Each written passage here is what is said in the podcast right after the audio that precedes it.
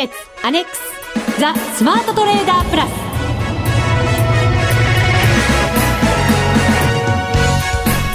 全国のリスナーの皆さんこんにちは。内田まさです。この時間はザ・スマートトレーダープラスをお送りしていきます。まずは福福コンビにご登場いただきましょう。国際テクニカルアナリスト福永博之さん。こんにちは。よろしくお願いします。そしてマネックス証券の福島忠さんです。こんにちは。よろしくお願いします。よろしくお願いいたします。お願いしますすごい外暖かくなりましたね。暖かいですね。本当ですねなんか花粉も飛んでると聞きますが。ものすごい量なんですって今年も。ね。うん。まあ幸いこの3人なんか聞いてる限りは、大丈夫そうな。あ福島さん大丈夫ですか？大丈夫じゃないんで、あ大丈夫じゃないですか、薬でじゃあ抑えてます？薬とそうですね。あとはは点鼻薬で目も厳しいので点あの目薬もしょっちゅうつけてますね。そういう方も多いんでしょうね、ね、ちょっとメーカー教えてほしいですね。すみません。ついついあの投資のことを考えてしまいました。銘柄はどこよと。そうですなるほどね。ね株もすごく調子いいですからやっぱり何か材料を探してるっていう方も 同じようにたくさんいらっしゃるでしょうね。ね。はい、はい、え機会があったら天秤薬のメーカーも伺いましょう。こっそり伺っておきます、えー、さて FX の方ですが番組で行っていた FX ダービーも無事に終了しました、はい、えー、先週はそのランキングそしてプレゼントの当選者発表させていただきました。本当におめでとうございました。ありがとうございます。リスナーの皆さんからもですねいろいろコメントを頂いてるんですね番組ブログに。ご紹介していきましょう、はい、私残念ながら12位うん、えー、10位。いやでもよく頑張りましたよね。そうですね、まあ、はい、夢は叶わなかったんですけれども。いやいやもう1位になるなんて 大したもんですよ皆さん。自信持ってください。頑張りません頑張らないといけませんね。はい。緊張してます、ね、そんなことない。トレードなかったのに。本当ですね。はい、はい、えー、正福さんからいただきました。最後になんとか盛り返しましたね。さすがうっちさん素敵です。と。ありがとうございます、ね、もし、はい、14回目があれば、はい、ぜひ参加したいと思います。お疲れ様でしたといただきました。ありがとうございます。はい、はい、かかってこいよ。嘘です。すいません。そしてパミュパミュファンさんからいただきました、はい、今ちゃんと言えてたかな名前。言えてましたね不安です。言えてました。OK 出ました。はい、うんうっち恐るべし、えー、そしてですねもう毎回私のトレードをしっかり検証してくださる、はい、佐藤さんからもたくさんあのコメントを頂いてるんですが、ね、はい、そのほんの一部一番いいところだけ快調なトレードでしたね。すごい。お ありがとうございます。そしてザ・ブルームーンさんからもなんとか10位に潜り込めました。おめでとうございます。す、ね。はい、今までウッチには負けたことがないのですが今回ばかりは無理かと思いました接戦でした。勝負でしたね。本当、数十万円差だったので、はい、今度は私勝ちたいですね。ブルームーンさんをじゃあ標的に。1位になればもう誰にも負けませんから。そうかそうか、まあ、そうできればね最高ですね、はい、そういうふうにできるように頑張らないといけません、第14回目もあると思いますのでぜひ皆さんご期待いただきたいなと思います、はい、えー、それでは今日はですねそのトップの方々1位の方、はい、そして2位だった方、えー、取引をですね検証させていただこうと思います。これも毎回もう恒例となりましたけれども、はい、はい、お二方、えー、ダブル福様のお手元には取引履歴準備いたしましたので、この後じっくり解説をい。ただこうと思います、はい、ぜひ皆さんも参考にしてくださいそれでは番組進めていきましょう。この番組を盛り上げていただくのはリスナーの皆様です。プラスになるトレーダーになるために必要なテクニック心構えなど今日も身につけましょう。最後まで番組にお付き合いください。この番組はマネックス証券の提供でお送りします。ザ・スマートトレーダープラス。今週のハイライト。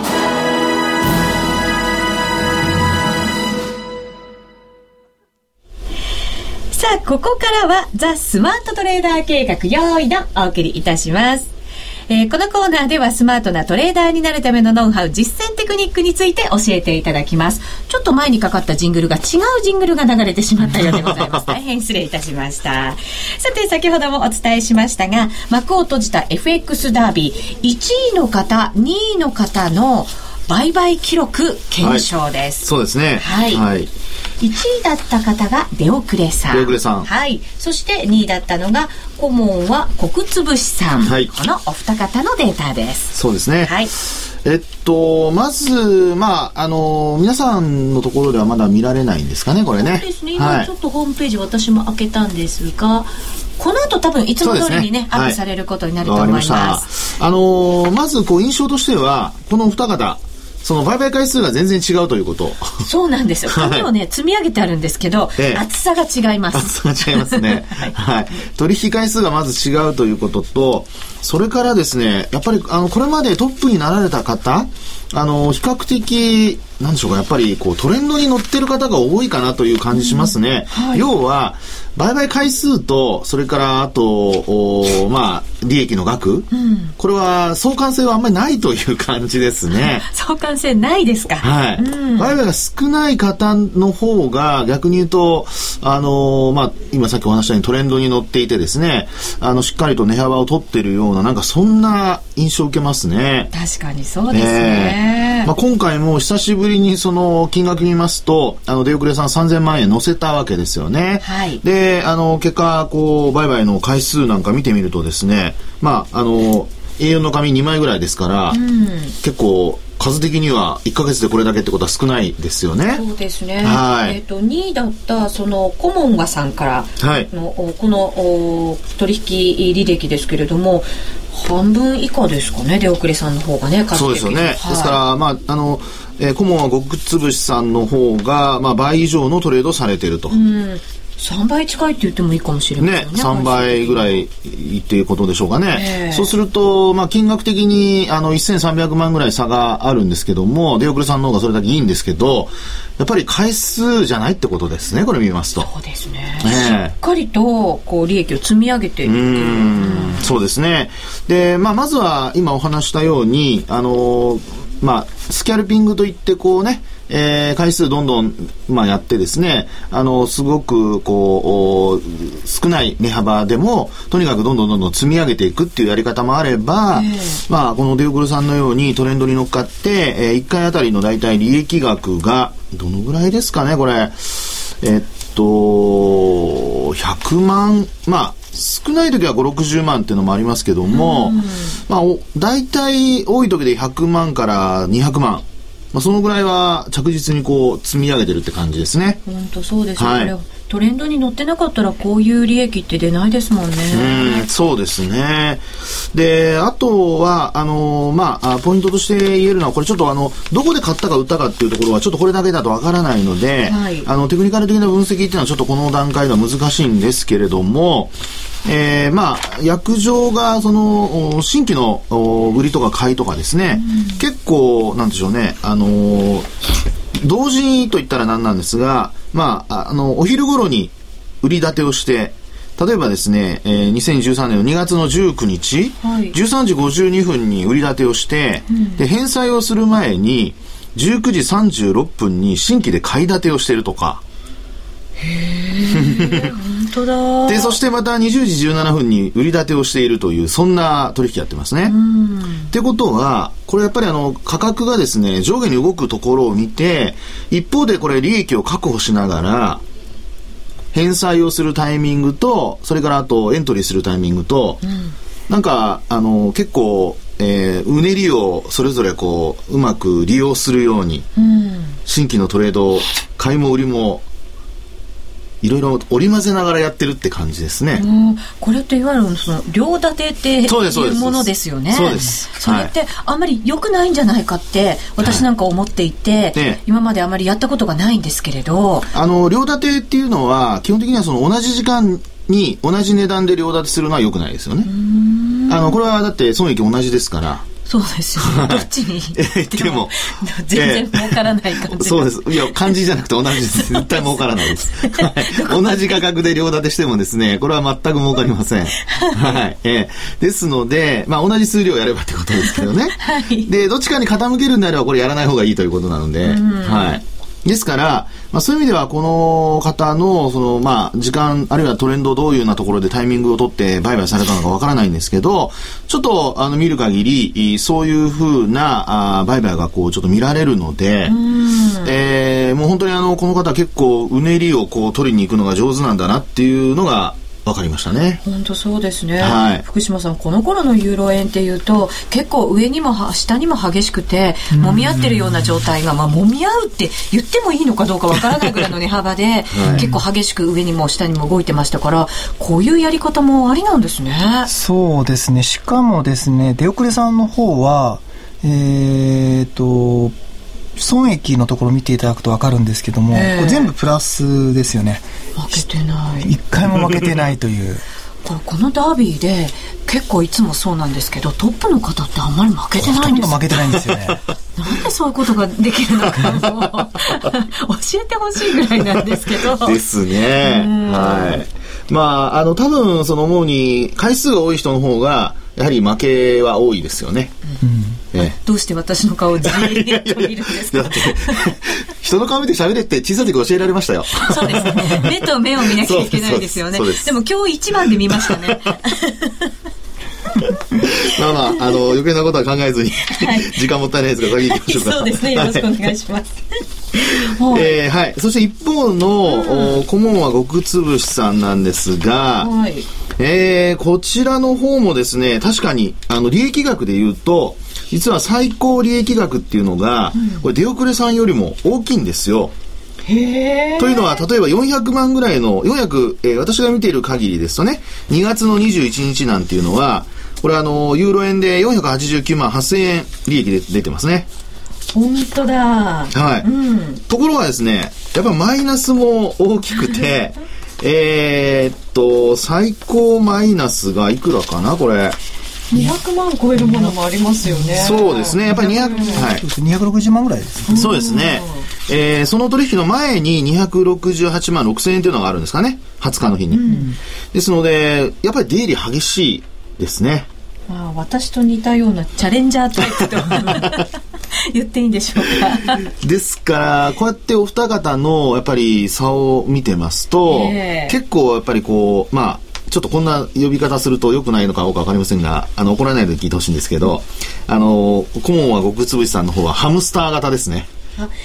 こう、くるくるくるくる回るような。ずっとこう動いてる感じの。はい。はい、で、あのまあ、出遅れさんの方は、ラット型。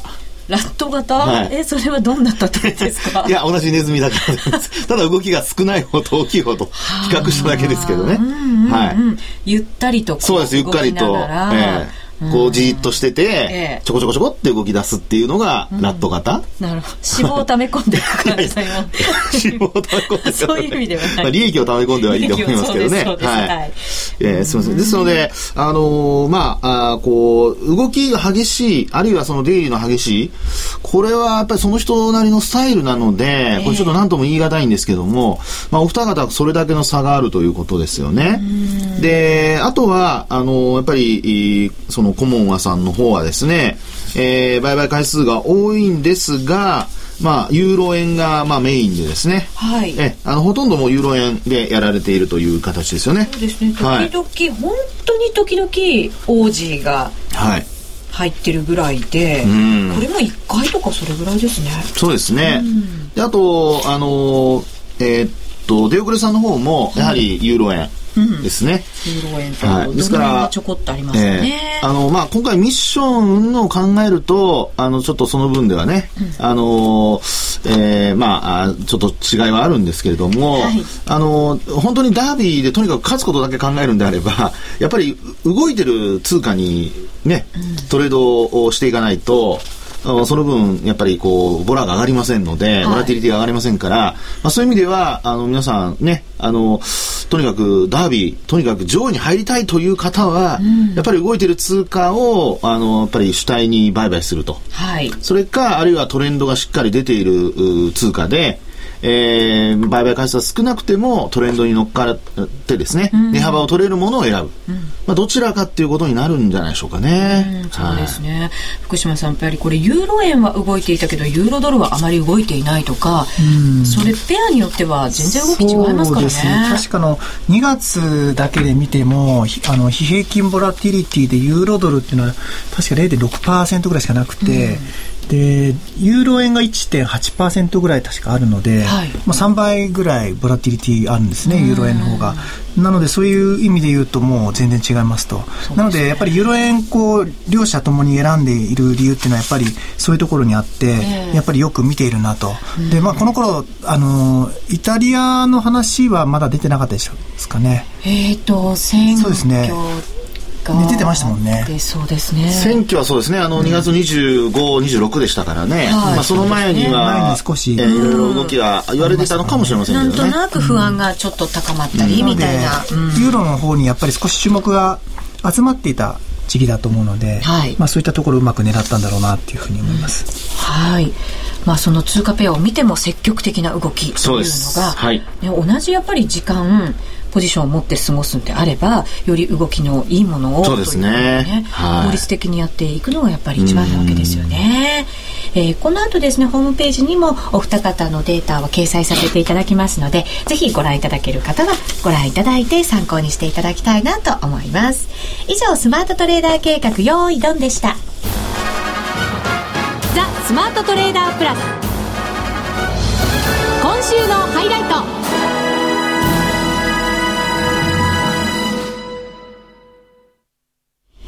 ザ・スマートトレーダープラス今週のハイライトです。この時間はですね、先週ご紹介しました、福永さんが株式投資家のために手帳を監修したということで、はい、えー、お話改めて伺うのとですねプレゼントの発表もさせていただこうと思います。はい、はい、ままずはじゃあ手帳詳しく解説いただきましょうか。えっとですね、まあ、こちらの手帳なんですけども、あの、まあ、通常のあの、イベントのカレンダーが載ってるのと、はい、それからあと、今回、いろいろ皆さん株式投資で気になる、あの、今月、過去、強いのかなとか、弱いのかなとかね、そういう、まあ、星取り表みたいなのが出ていたりだとか、あと、それから、あの、いろいろ、まあ、例えばトレードするときの注意点だとかですね、うん、えー、あと、それから、あの、他に、まあ、ニュースを見たときに、まあ、どういうふうに判断すればいいのかとかですね、まあ、そういうようなところまでいろいろ載せておりまして、はい、まあ、基本的にその、トレードしたりだとか、あるいは株で売買したりする人のために、いろいろ必要なものを、そこに、まあ、まとめたと。いうような感じですかね。はい。福島さんも結構まめになんかこうデータとかいろいろ書き込んでらっしゃいますよね手帳に。そうですね。まあ内田さんほどではないんですけど 内田さんが非常にこう細かく指標発表の発表のね結果とかすべて書いてるのですごい感心するなって思ってます趣味の域に入ってますからね。なんか一度皆さんに見せてあげたいぐらいですよね、非常にこう詳しく書いてあって。こんなくだらないことを書いてるんだってきっとね呆れられちゃうと思うんですけど 私にとっては大切なんですね。でもあの手帳に書くっていうのはすごく重要重要で、えー、例えばイベントの、まあ、あの、為替でもそうですけども、数値がいいとか悪いとかですね、うん、よくあの予想値よりも上回った下回ったって話が出たりしますよね。はい、で、株でも業績がまあ良かった悪かったって話で、えー、なんでこの時上がらないんだろうとか、うん、なんでこの時下がっちゃうんだろうなんていうのがあるんですけど、えー、それって実は時系列で、あの、業績出た時に、ちゃんとこう四半期ごとにメモしておいてですね、で、あの、実際にその反応どうだったかっていうふうにちゃんと書いておくと、はい、あの、実際のところ、やっぱり傾向って出るんですよね。その時々の。で、まあ、事前の予想が高ければ、よく言われるのは、あの、まあ、材料で尽くし。はい、で、逆に、こう、事前の予想が低ければ、今度は悪材料で尽くしで買われたりだとか、まあ、今回、今の例って典型的な、その、株式市場の上昇ってそのパターンですよね。あの、まあ、為替が今、円安になってますので、えー、第三四半期の決算発表で、情報修正がなかったんですけども、まあ、少なかったんですけども、まあ、それでもやっぱり株が買われると。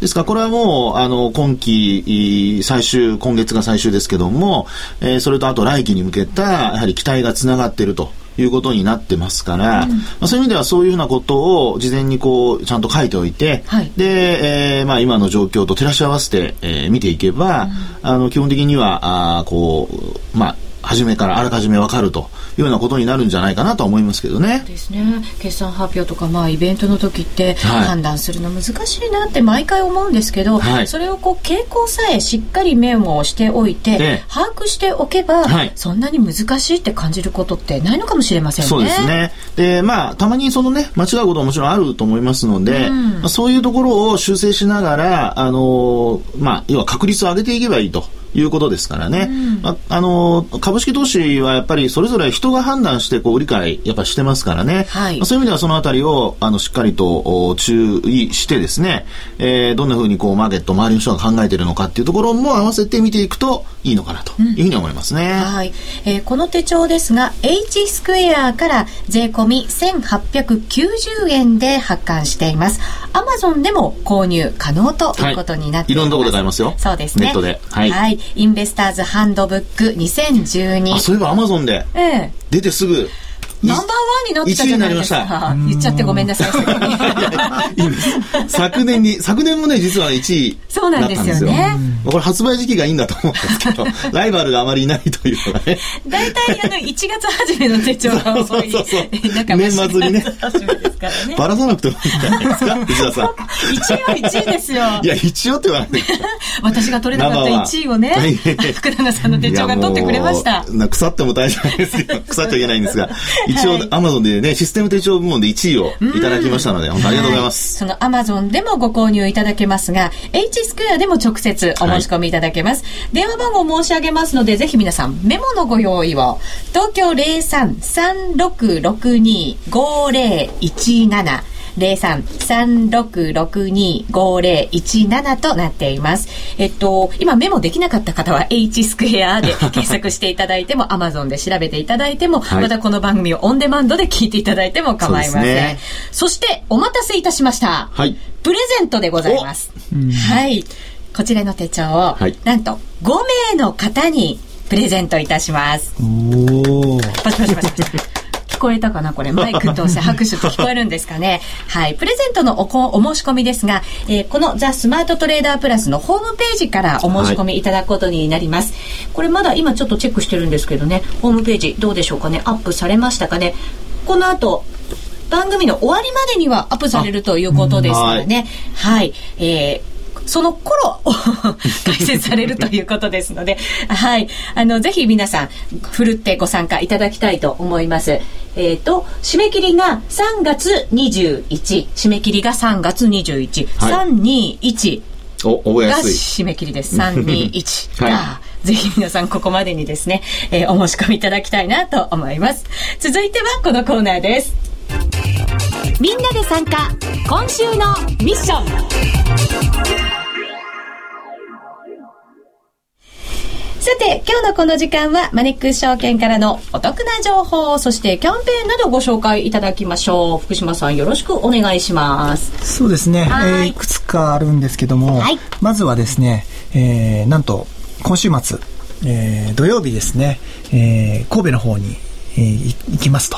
で、ね、これはですね全国投資セミナーって今期全6カ所、えー、開催したんですけども。日本縦断でやってきましたね。そうですね。で急遽、まあ、追加開催ということで神戸の方をあ緊急開催で、うん、あの追加しましたと、で当然なんですけども、えー、我々のマネックスのあのそうたるメンバーと、まあ、当然あの私も一緒に行ってですね、はい、えー、講演の方していきたいと思います。うんで、まあ、申し込み等はすべて終わってるので、えー、まあ、リスナーの方でもしかしたら、まあ、あの、申し込みしなかった方とかいるかもしれないんですけども、その、まあ、そういった方はですね、えー、また来期もですね、えー、このセミナー、全国セミナーを今企画しているので、はい、まあ、その際にお越しいただきたいなと思います。で、申し込みしている方はですね、ぜひですね、あの、天気も良さそうですし、うん、えー、神戸の芸術センターっていうあのホールがあるんですけども新神戸の駅から歩いて5分ぐらいですかね。じゃあ便利なところですね。ですね、えー、開催しますのでぜひお越しいただきたいなと思います、はい。ぜひ皆さん足を運んでください。お待ちしています、はい、それとですね現在あの日本株がやっぱりこういったあのやっぱりお祭り的な状況になっているので、更新してますね。そうですね。今週ですね、日本株の4夜連続セミナーっていうのをやっています。はい、でこれもですね、今年1月に新春、うん、4夜連続セミナーっていうのをやって、これ毎年やっていて、今春、あ、今年は福永さんの方、はい、あの、セミナーもあったんですけども、はい、実はこの3月って毎年普段やってなくて、これもまた緊急で開催したものなんですけども、まあ、この3日間で3000人近くのお客様が、あの、日々、あの、視聴、ご視聴いただいて、実は今日はですね、あの、坂上さん、うん、あの、お話が、まあ、あの、あるので。今日がじゃあ最終日になるんですね。最終日なんですよね。で、あの、当然これも当社に講座がないと、見れませんので、講座持ちの方は今日ぜひ見ていただきたいんですけども、まあ、もしあの講座持ちでない方もですね、この4夜連続セミナーっていうのは、明日ですね、えー、オンデマンド配信、再放送する予定でいるので、うん。はい、えー、まあ、講座開設してからでも、えー、このセミナー、あの見ることができますので、うん、ぜひこの機会に講座開設していただきたいなというふうに思います。はい、えー、3月4日、5日、6日、7日、まあ今日が最終日になりますが、4夜連続でオンラインセミナー、本日は沢上篤人さんが熱いお話をくださるということです。えー、ただしその前のお三方ですね、ご覧いただけなかったという方はオンデマンドでも公開するということになりますので、はい、そちらもぜひご利用ください。はい。はい、それからですね、もう一つこれもセミナーの話なんですけども、はい、えー、なんとですね、ちょっとこれまだ当社の方で、えー、告知ページ出してないんですけども、未公開、はい、未公開の話なんですけども、お得な情報。はい。えー、なんと、今月ですね、18日の月曜日にですね、はい。えー、これもウェブセミナーになるんですけども、うん、なんとあの、アメリカの有名な、超有名な投資家、うん、ラリー・ウィリアムさんに、はい、お越しいただいて、ええー、ウェブセミナーをマネックス証券単独主催でやることになりました。ウェブセミナーでラリー・ウィリアムさんの話が聞けるって本当ないですよね。そうですね。おそらく、まあ、日本では、日本の証券会社でやるの初めてだと思いますので、えー、まあ、非常にこう、えー、私も期待しているんですけども、でこのセミナーもですね、当然あの、当社に講座をお持ちでないと、あの、見れませんので、えー、まあ、講座をお持ちの方は、あの、見ていただきたくて。もちろん無料で見れるんですよね。無料でもちろん。見ます。チケットすごい高いとかねそういう話聞きますからね。有料のパターンが多いですし、えー、えー、結構高いセミナー多いので、はい、えー、まあ、それを当社では無料でえー、ご視聴いただきたいと思ってます。ただ、こちらもですね、もし、あの、18日までに講座開設が間に合えば見れるんですけども、間に合わなくてもですね、あの、その後1ヶ月ぐらいはオンデマンド配信を予定しているので、うん、えー、まあ、そちらで見ていただいてもいいのかなというふうに思います、うん、話は日本株中心になるんでしょうかね。ウィリアムさんはですね、まあ、やっぱり、